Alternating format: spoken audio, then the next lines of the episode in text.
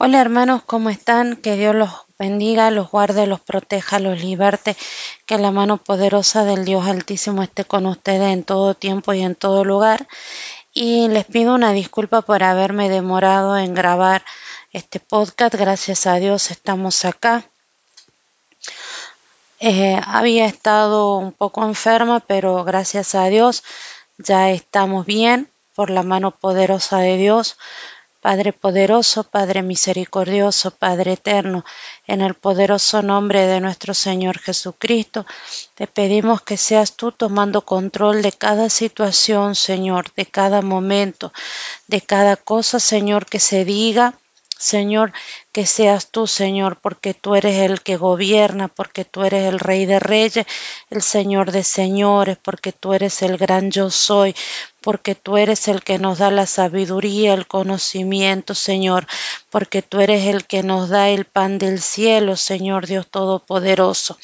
En esta hora, Padre bendito, Padre misericordioso, te pedimos que así como guiaste, Señor, a tu Hijo, Señor, Moisés, Señor, como lo guiaste, Señor, a través del desierto, como lo guiaste, Señor, para llevar a tu pueblo elegido, Señor, hasta la entrada a Canaán, Señor, te pedimos que seas tú guiándonos, Señor, así como le diste la sabiduría, Señor, para volver a Egipto, Señor, cuando le diste la sabiduría, Señor, cuando lo llamaste, cuando lo hiciste que volviera a Egipto, Señor, cuando sacaste a tu pueblo, Señor, de Egipto, Señor, cuando abriste el mar, Señor, para que tu pueblo pasara, Señor, cómo lo llevaste a través del desierto, cómo llevaste a tu pueblo a través del desierto, cómo lo llevaste, Señor, hasta la entrada de Canaán, Señor.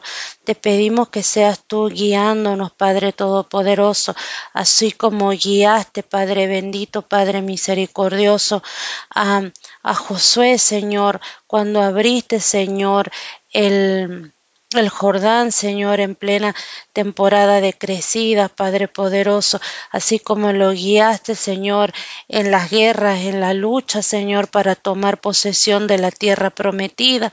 Señor Dios Todopoderoso, te pedimos que seas tú guiándonos, guardándonos, protegiéndonos, libertándonos, Señor, que así como detuviste el sol, como detuviste la luna, como hiciste caer granizo, que así, Señor, como tú, Señor, transformaste el corazón de Raab, la prostituta, Padre Celestial, para que sea ella ayudando, Señor, a los dos espías, Señor. Así te pedimos que seas tú tomando control, Señor. Te pedimos, Padre bendito, Padre poderoso, que no permitas que nuestro corazón se endurezca, Señor, como se endureció el, el corazón de los del, del, pueblo, Señor, de tu pueblo, cómo se fue enfriando el corazón y cómo se fueron tras los Baales, Padre Celestial. No permita, Señor, que seamos como ellos, Señor, que nos dejemos llevar por las ilusiones de este mundo, por los falsos dioses de este mundo, Señor, y guárdanos y protégenos y libértanos, Señor. Te pedimos ser ese remanente, Padre bendito. Escóndenos en el hueco de tus manos, Señor. El que habita al abrigo del Altísimo morará bajo la sombra del Omnipotente. Enséñanos a morar bajo tu presencia, bajo tu poder, bajo tu gloria, bajo tu honra y bajo tu misericordia, Señor.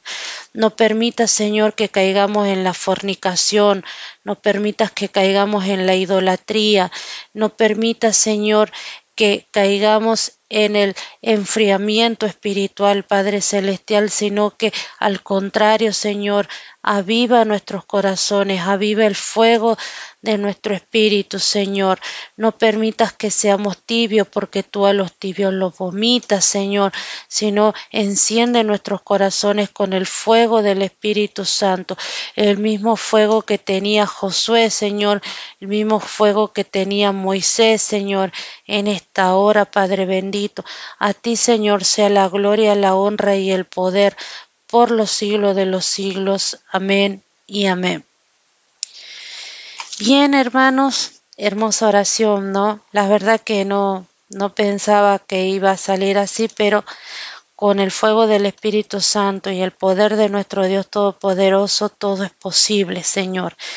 En esta hora vamos a empezar con la lectura del libro de Ruth y vamos a empezar con la lectura del primer capítulo, que es el capítulo número uno.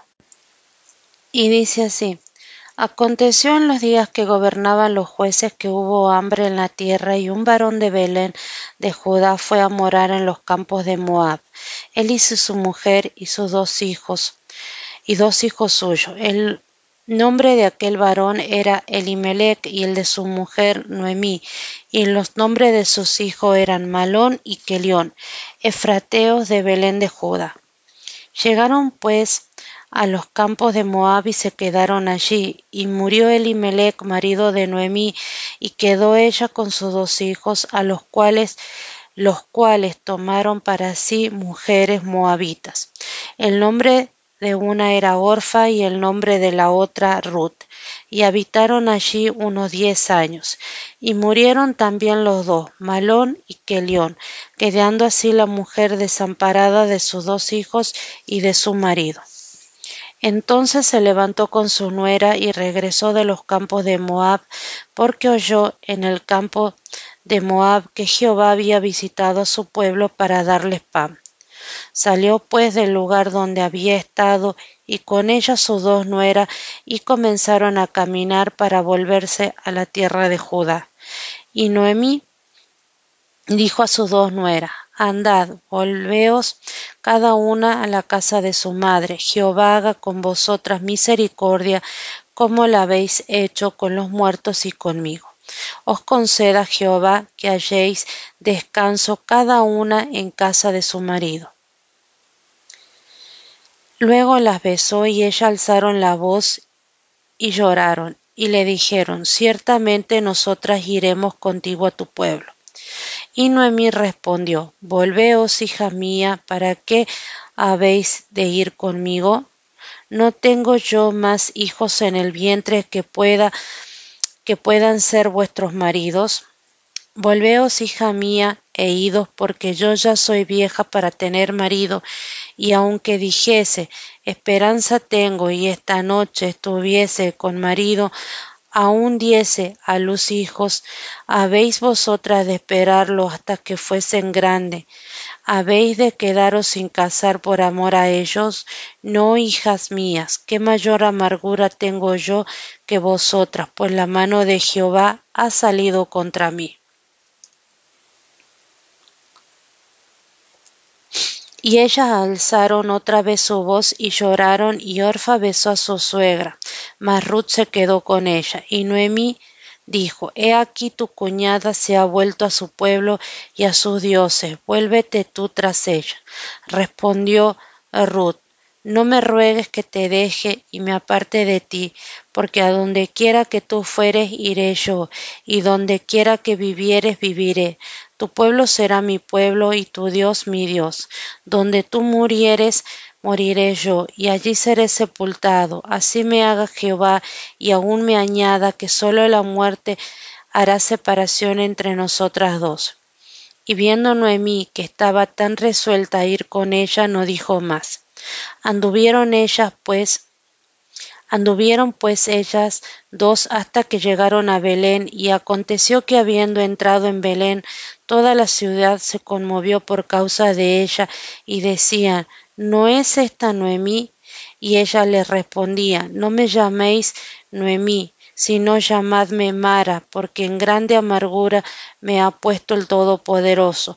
Yo me fui llena, pero Jehová me ha vuelto con las manos vacías. ¿Por qué me llamáis ¿Por qué me llamaréis Noemí? ya que Jehová ha dado testimonio contra mí y el Todopoderoso me ha afligido. Así volvió Noemí y Ruth la Moabita, su nuera, con ella. Volvió de los campos de Moab y llegaron a Belén al comienzo de la siega de la cebada. Esta es la lectura del eh, del libro del primer libro del libro de Ruth, es decir, del capítulo 1. Antes de comenzar vamos a leer algo muy importante. tenemos que tener presente nosotros lo que es el calendario eh, judío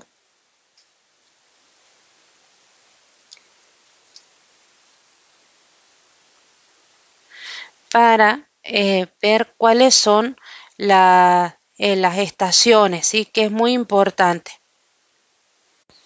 Bien, el calendario judío primeramente empieza en el mes de Nisan, ¿sí?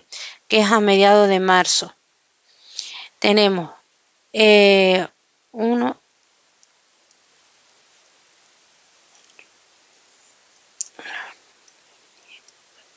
tenemos 12 meses y tenemos nosotros que en el primer mes, que entre Nisan y en marzo y abril, tenemos lo que es la siega de la cebada.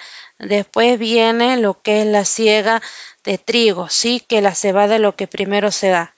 Y tenemos que en el mes de Nisan se da la fiesta de las Pascuas, la fiesta de los panes sin levadura, la fiesta de las primicias, ¿sí? Después otro mes importante es el mes de Sibam, que es la fiesta, la fiesta de Pentecostés, que se da generalmente entre el mes de mayo y de junio. Otro mes importante en el calendario judío es Tisri, donde se da la fiesta de las trompetas, la fiesta del perdón, que es el Yom Kippur, y tenemos la fiesta de los tabernáculos. Después tenemos la fiesta de las luces, que se conoce como Hanukkah, que es el Kislev, y después tenemos la fiesta del gozo, que es la fiesta del Purín que se da en el mes de Adar. Es importante que tengamos, en cuenta lo que son las fiestas. ¿Por qué? Porque en el capítulo, en el libro de Ruth y en el libro de este, Esther vamos a leer mucho sobre el, calendario judío. Eh, en el más en el libro de, Esther, porque en el libro de Esther vamos a ver más que nada lo que se conoce para los judíos la fiesta del Purín, que se da en la fiesta del gozo y por qué se da y cuándo se da, ¿sí? Entonces tenemos presente que Noemí vuelve en lo que sería el mes de Nisan, ¿sí? Que es cuando empieza la siega de la cebada y es una de las primeras que se da porque primero se da la siega de la cebada y después se da la siega del trigo.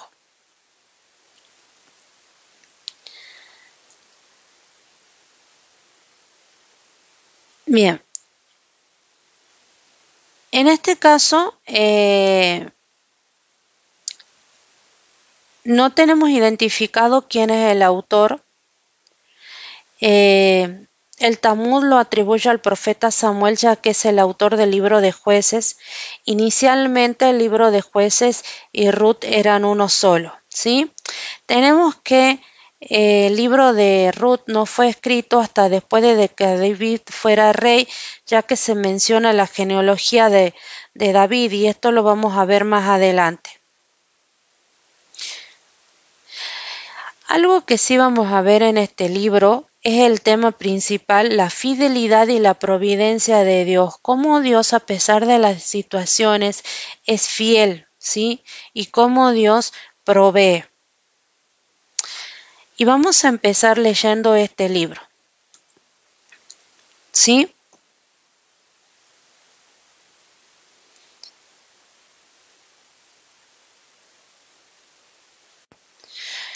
Primero dice, en los días que gobernaban los jueces. Este periodo de malestar espiritual, social y político se da en el tiempo en lo que en los que vivían los jueces. Ustedes se acuerdan que el libro de jueces está muy marcado por lo que es el, círculo de la apostasía, es decir, un círculo en el cual la gente pecaba, lloraba, eh, le a Dios, se arrepentía, le pedía perdón a Dios, Dios les concedía la liberación porque eran este, subyugados por algún pueblo, por ejemplo los moabitas, y después volvían a pecar, ¿sí?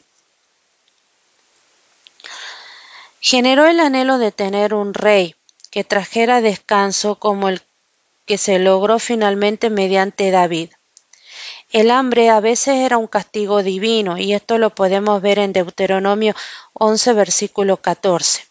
Pero también podía servir a los propósitos de Dios, tal como sucedió con los hijos de, eh, Israel en los tiempos de Josué y esto lo vemos en Génesis 42.5. Belén significa casa de pan o alimento y suele estar asociada con David en el Antiguo Testamento y esto lo vamos a ver en Primera de Samuel capítulo 20 versículo 6 y con el nacimiento de Jesús en el Nuevo Testamento en Mateo 2.1. Debido a que Belén está ubicado en una región fértil, Roa Roboam la convirtió en una ciudad fortificada en un futuro y eso lo vamos a ver en segunda de Crónica capítulo 11 versículo 5 al 12. Eh, morar, este verbo hace referencia a la, la estancia de un residente en un lugar extranjero y esto lo vamos a ver en Deuteronomio 24. Moab es un país que está al otro lado del Mar Muerto desde Judá y era uno de los enemigos tradicionales de Israel. Se menciona a la familia, es decir, Efrateo de la ciudad de Belén y el territorio trivial es Judá, es decir, del linaje de David. Mujeres moabitas. El marido de Ruth era Malón. No había una prohibición oficial en contra del casamiento con moabitas. Sin embargo, no se recomendaba debido al compromiso que ese pueblo tenía con otros dioses. Por ejemplo, ellos adoraban a Moloch. El declave de Balaam y el desenfreno de Israel con las mujeres moabitas en el desierto y la exclusión de los hombres moabitas de la congregación del Señor hasta la décima generación, esto lo vemos en números 22 y en números 25, ¿sí? Lo vemos en Deuteronomio 23 del capítulo 3 al 7, en Edras 9, versículo 2 puede verse una progresión en las palabras morar y establecerse temporalmente en Ruth capítulo 1 versículo 1 cuando eh, se quedaron y habitaron. Que pasaran 10 años sin que estén sin que estas parejas tuvieran hijos. Recuerda la historia de la estéril Saraí, quien después de 10 años dio a su sierva Abraham para que tuviera un hijo. Tengamos en cuenta que antes de que Dios le cambie el nombre a Abraham y a Sara, antes se llamaba Saraí y que Saraí era estéril, era estéril y como era estéril y no podía tener hijo, Saraí le dio a su a su sierva, a Abraham, para que Abraham se llegara a ella y tuviera un hijo. Y de ese hijo surgió, surgió este, surgió, mejor dicho, nació Ismael. Tengamos presente que el nombre de la criada era Agar.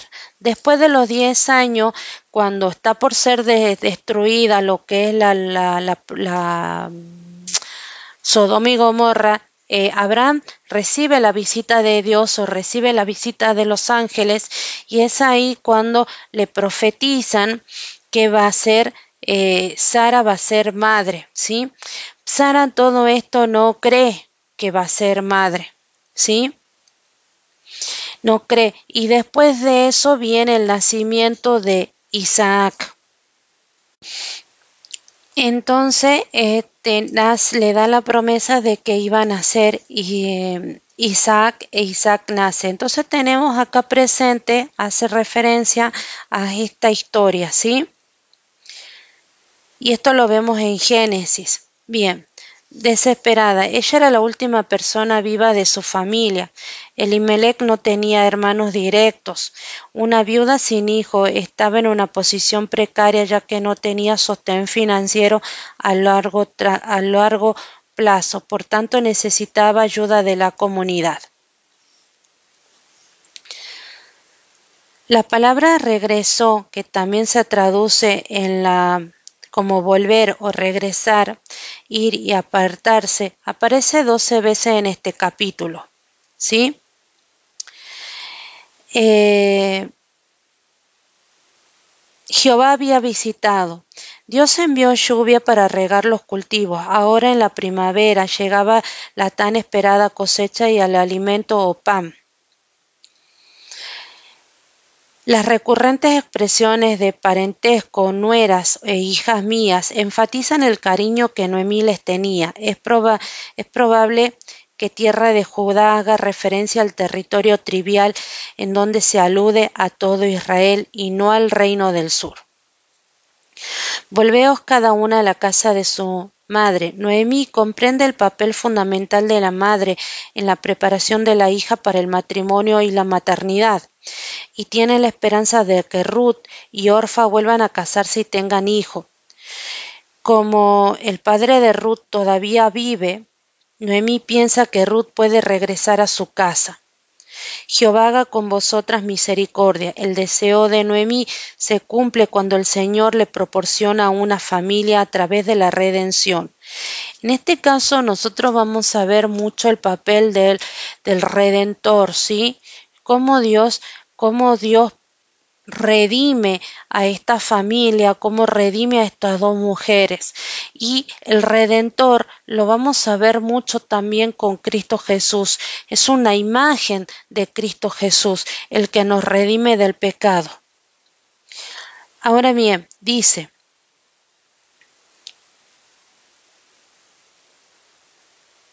hijos en el vientre. La afirmación de Noemí asume que las viudas deben casarse con los hermanos de su marido fallecido, es decir, que tienen que contraer matrimonio por levirato. No se olviden que lo vemos también en el libro de Deuteronomio, lo que es el matrimonio por liberato, que cuando una mujer queda, queda viuda, el, el hermano del, es decir, su cuñado, tiene que casarse con ella para poder continuar con el apellido, con el nombre de, del hermano fallecido, es decir, del esposo que falleció. Y que el nombre del primer hijo, que el, primer hijo tiene que llevar el nombre del primer, del, marido que falleció para que el nombre de éste no se pierda. Y eso lo vemos muchísimo en lo que es el libro de Génesis, ¿sí? Ahora bien,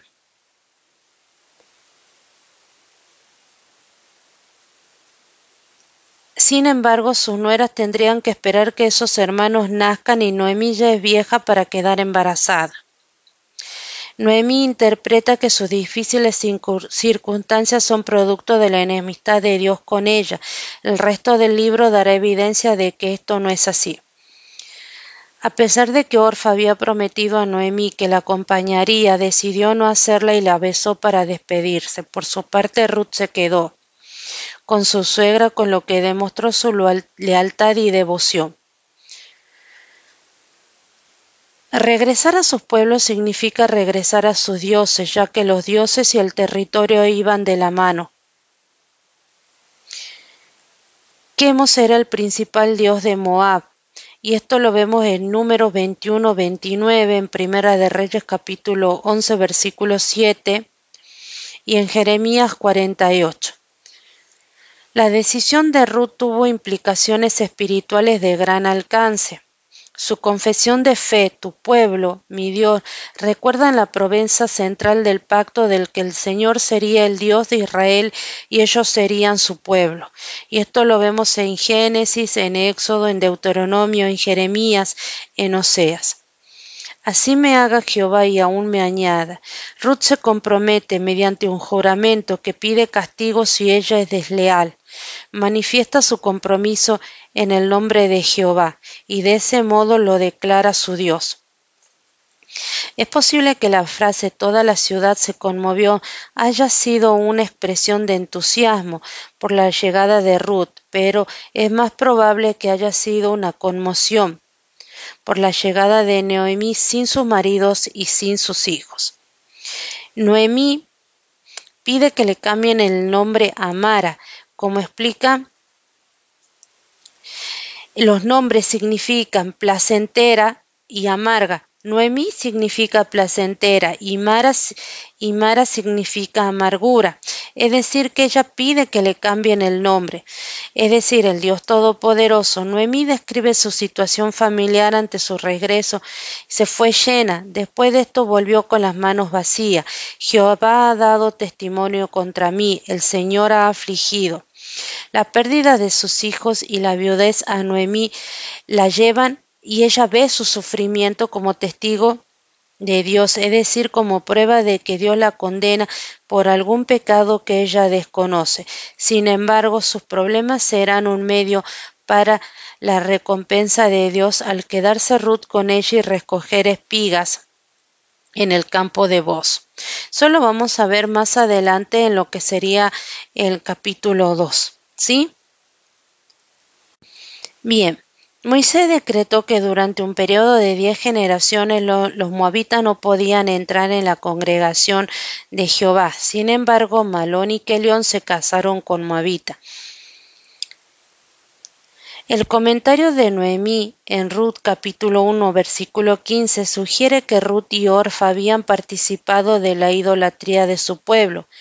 El autor solo registró que se habían casado sin indicar si Malón y Kelión habían actuado con sensatez. Sin embargo, hay dos factores que mitigan su aparente indiferencia hacia la ordenanza mosaica. En primer lugar, no era necesario que una generación durara cien años y que tuvieran que pasar cien años para que caducara la, la prohibición de Moisés, lo cual tenía solo unos 300 años hasta el momento.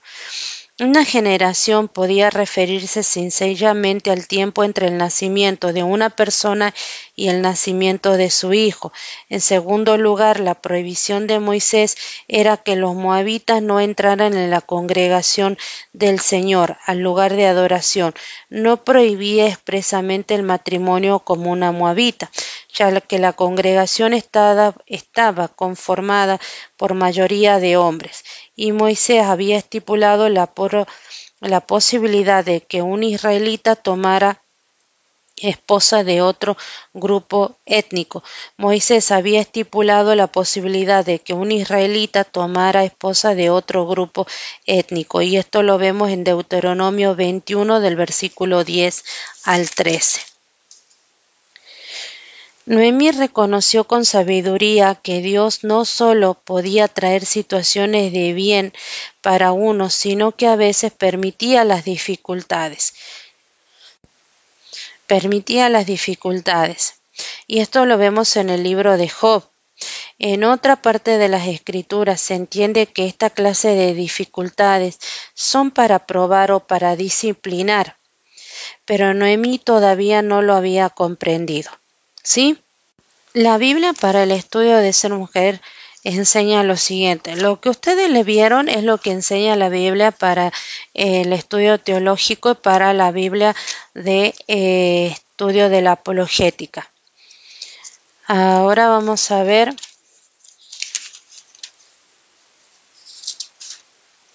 y dice así.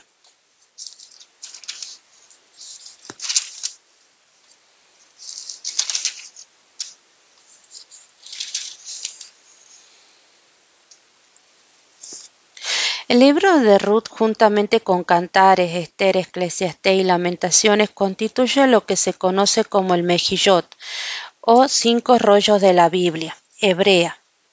Los rabinos leen estos libros en la sinagoga durante cinco ocasiones especiales del año.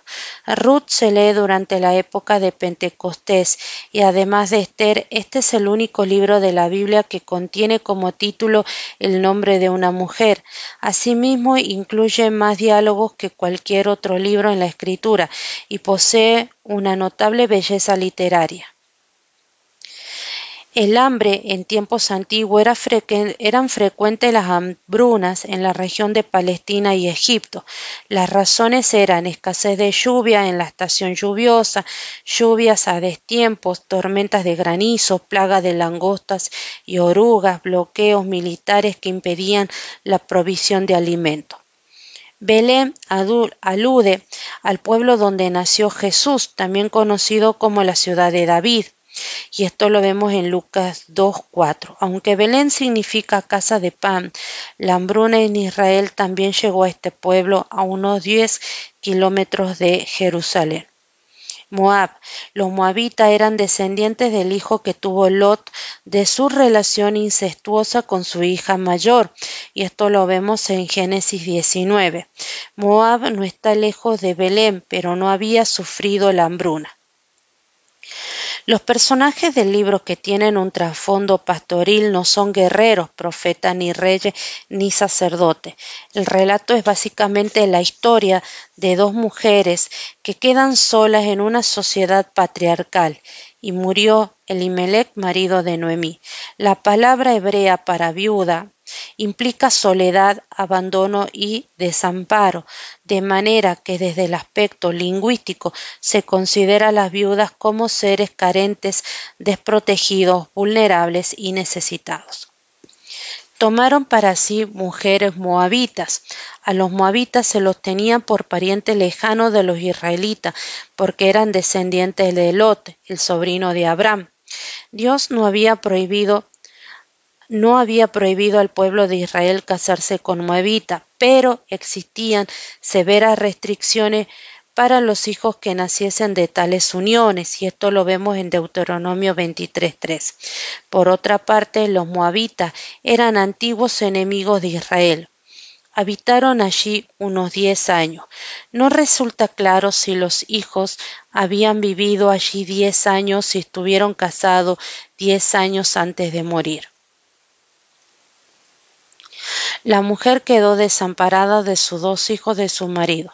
Sin hijos varones que aseguraran el sustento, las viudas eran prácticamente marginales, marginadas socialmente, de vida incierta y precaria, que dependían de la comunidad, y esta la vemos en Primera de Reyes, capítulo 17, versículos 7 al 24. Para subsistir, a veces recurrían a la prostitución o se convertían en esclavas. En la sociedad israelita, las viudas disfrutaban de mayor aceptación y contaban con protección legal. Y esto lo vemos en Éxodo 22, 22, Deuteronomio 27, 19. Así todo no conservaban los derechos de propiedad del marido fallecido y quedaban desamparadas sin su si su entorno social no las ayudaba a sobrevivir. Por otra parte, si las mujeres ocupaban roles importantes en la familia, esto no incluía ser parte de la economía de la ciudad. Luego de quedar eh, viudo sufrir una tragedia, el hombre podía encontrar trabajo y hacer, rehacer su vida, mas no así las mujeres.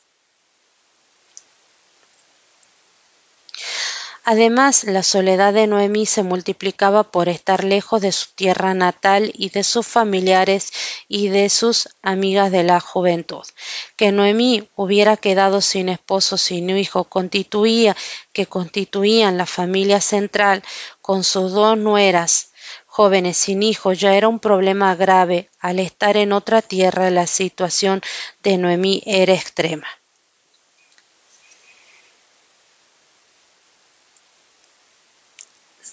Con sus dos nueras. Si los matrimonios que se mencionan en Ruth siguieron las costumbres típicas de las antiguas tradiciones del cercano oriente, es probable que Noemí se haya casado entre los 16 y los 18 años y que a los 20 ya hubiera tenido sus dos hijos.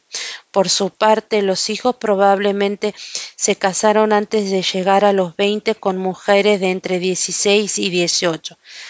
Cuando Noemí resuelve regresar a Belén de Judá, es posible que haya rondado los 45 años y que sus nueras tuvieran entre 24 y 28 años, aunque no se, no se describe su apariencia física. Cuando ella dice, andaos volved, una vez que emprendieron el viaje, Noemí se dio cuenta de la dificultad que tendría Orfa y Ruth en Israel y las anima a regresar a la casa de su madre. Esta expresión es rara en el Antiguo Testamento, solo aparece aquí. En Génesis 24, 28 y en Cantares 3, 4. Hubiera sido más corriente decir que se volvieran a su casa de su padre, pero aquí refleja la idea de que encuentren el cariño maternal y los preparativos para contraer otro matrimonio. Ciertamente nosotras iremos contigo a tu pueblo. Esta es la única vez que habla Orfa en el relato y lo hace juntamente con Ruth. Hijas mías, expresión de alta carga emocional que evidencia el amor que Noemí tenía hacia su nuera. Si bien los hijos de Noemí habían muerto, los lazos afectivos entre las mujeres permanecían. Más hijos que puedan ser vuestros maridos. Alude al matrimonio por levirato, algo que Noemí no podía ofrecerles por no tener más hijos.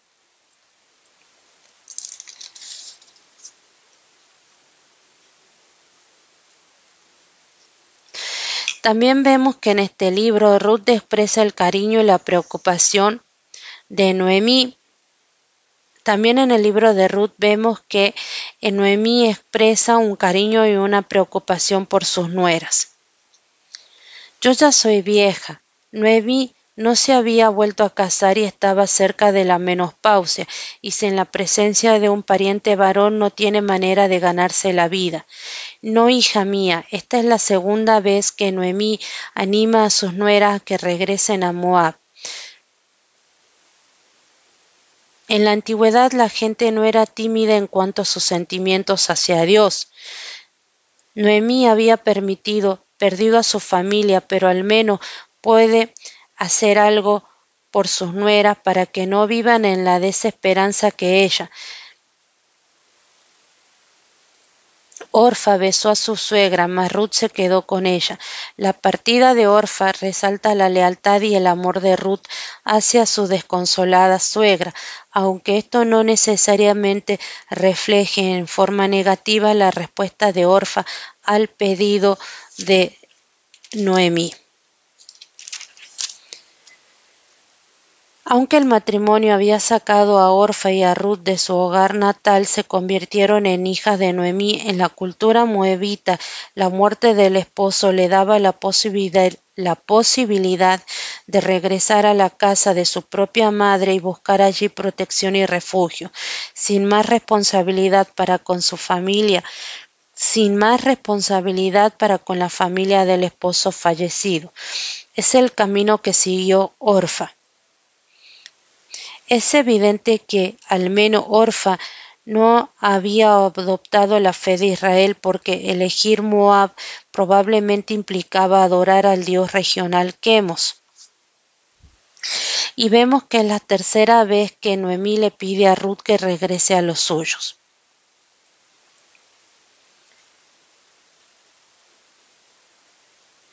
Un Targum de un targum de Ruth. Los targúmenos son paráfrasis, explicaciones o ampliaciones de las escrituras judías.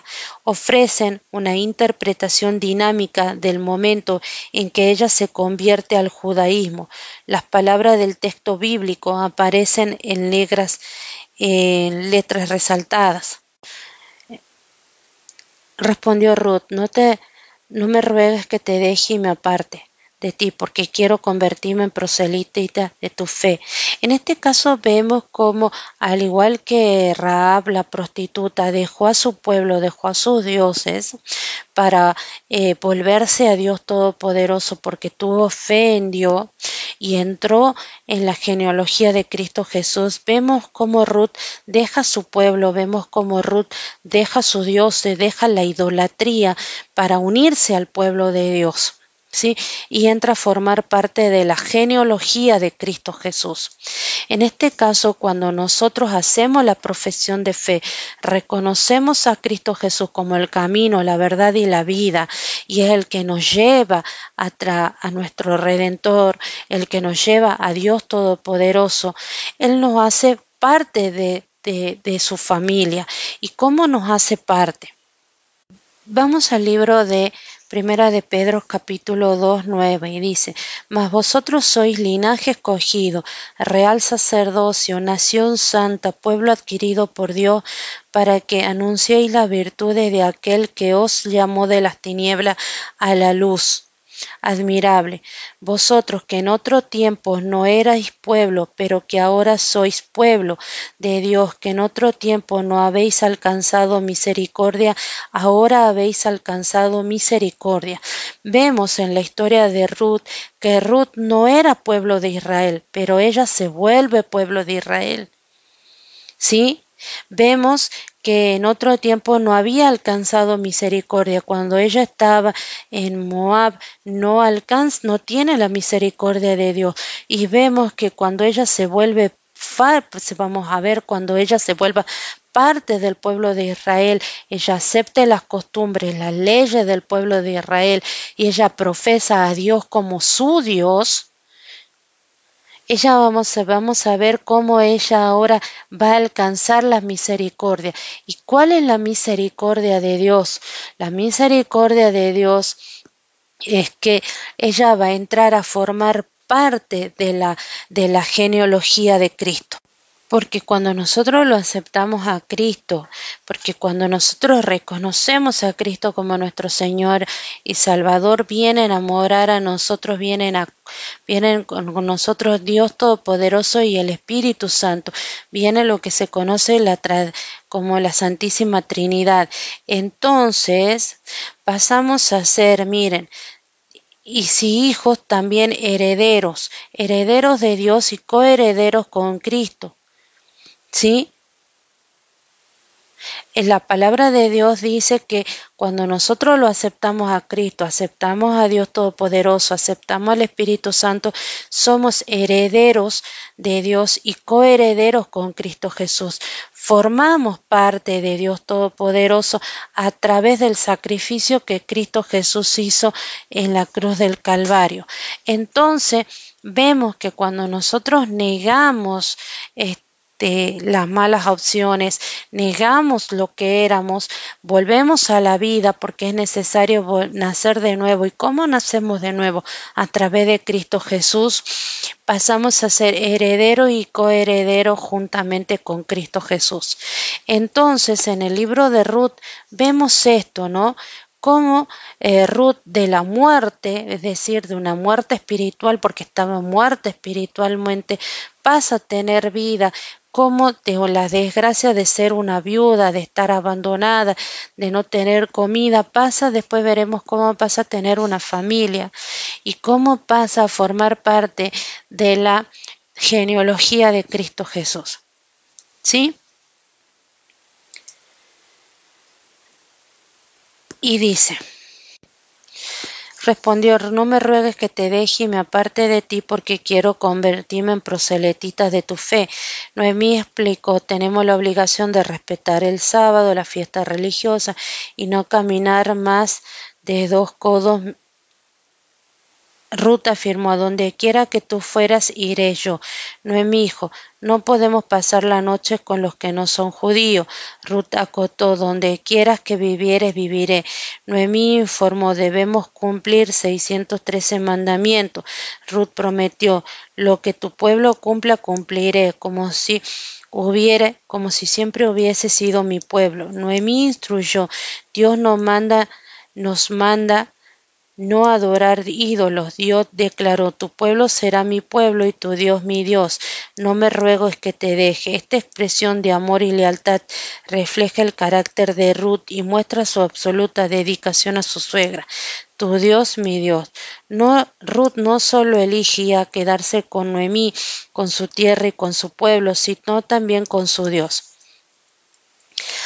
Eh, en esta época el padre o el esposo determinaban la condición y la religión de la mujer, pero en caso de Ruth, ella elige adorar a Dios de los judíos incluso antes de casarse con vos.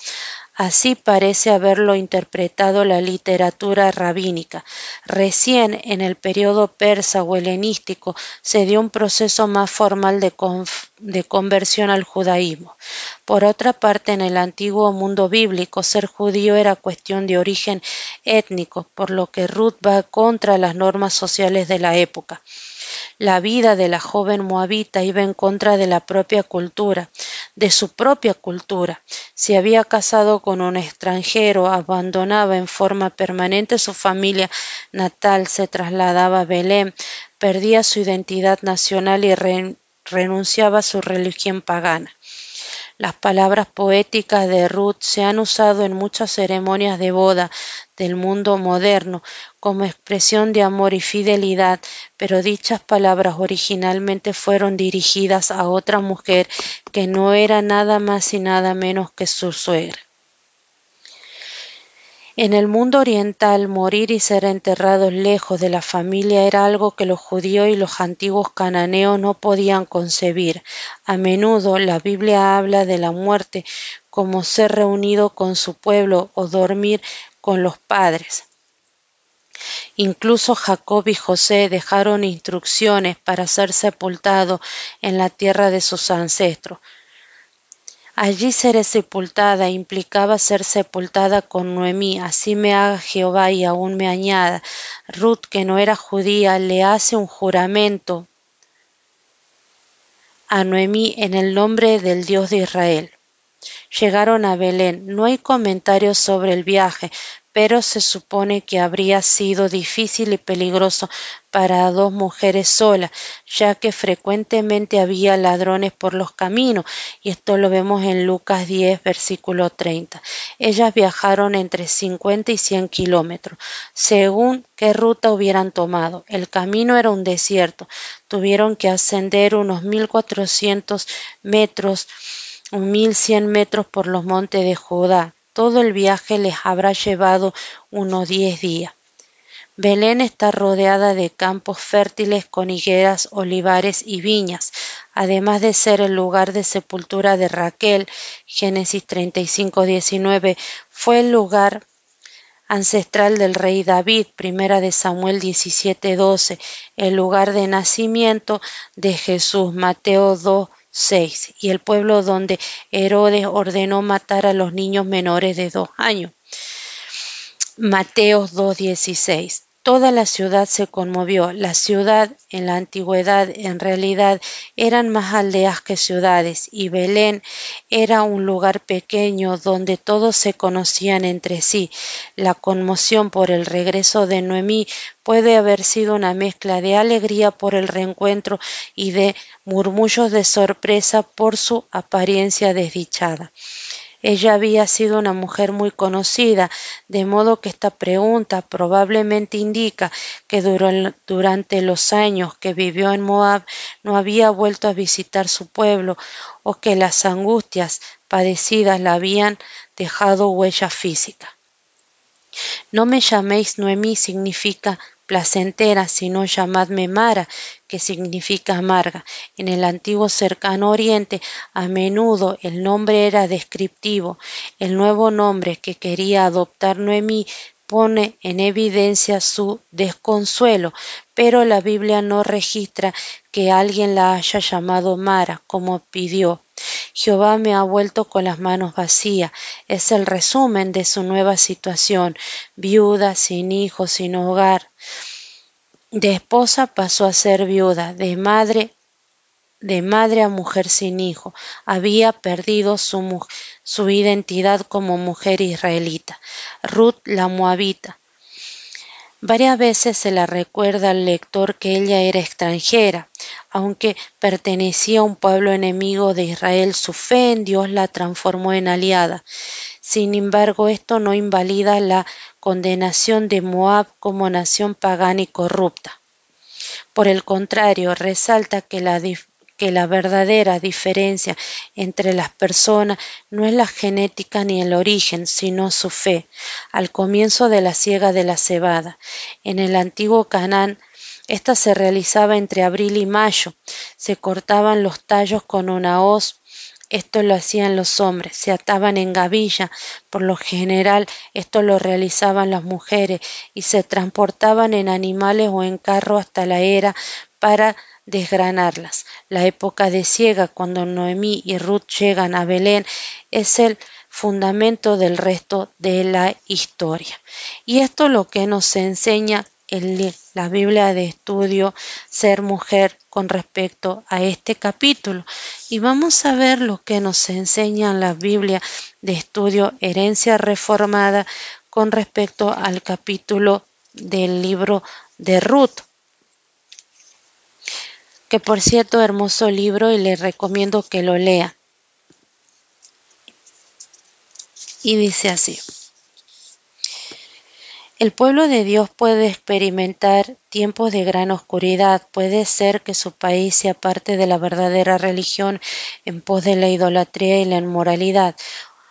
Sus familias pueden quedar devastadas como consecuencia de malas decisiones. En tales momentos todo puede verse amargo y vacío, pero es primordial que nos aferremos los unos a los otros en amor comprometido y fiel. Dios convierte a paganos, extranjeros en creyentes que aman la Iglesia. En su gracia soberana puede hacerlo incluso si la Iglesia tropieza en pecado y miseria.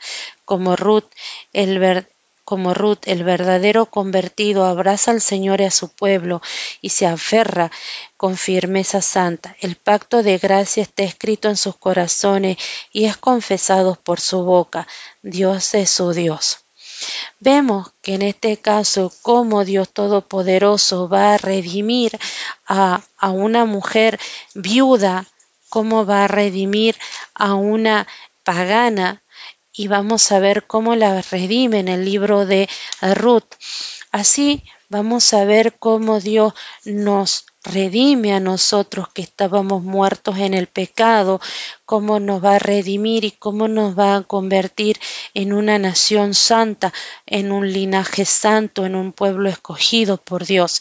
En este caso nosotros no tenemos que tomar en vano el sacrificio de Cristo Jesús en la cruz del Calvario y así como como Ruth dejó el paganismo, dejó la adoración al Dios Quemos, nosotros tenemos que dejar la adoración a los dioses de hoy en día, como tenemos que dejar la adoración a, a, los, a los dioses de estos tiempos, que pueden ser el dinero, que pueden ser las fiestas, que pueden ser la droga, el alcohol, el, la, la fornicación, la homosexualidad, directamente podemos ver cómo Dios puede convertir a una persona.